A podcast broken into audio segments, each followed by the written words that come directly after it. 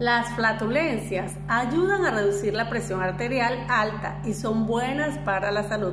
Las investigaciones con roedores revelaron que las células que rodean los vasos sanguíneos en ratones hacen que los gases que expulsan mantengan la presión de su sangre en niveles bajos, es decir, previenen la hipertensión. Los investigadores que estuvieron a cargo del estudio concluyeron que reconocer el rol que tiene el sulfato de hidrógeno o gases en la regulación de la presión arterial hará posible desarrollar drogas que aumenten su formación, una extraña alternativa que se suma a los tratamientos para la hipertensión que se utilizan en la actualidad. El sulfato de hidrógeno de los ratones es el mismo gas que producen las células que rodean los vasos sanguíneos de las personas.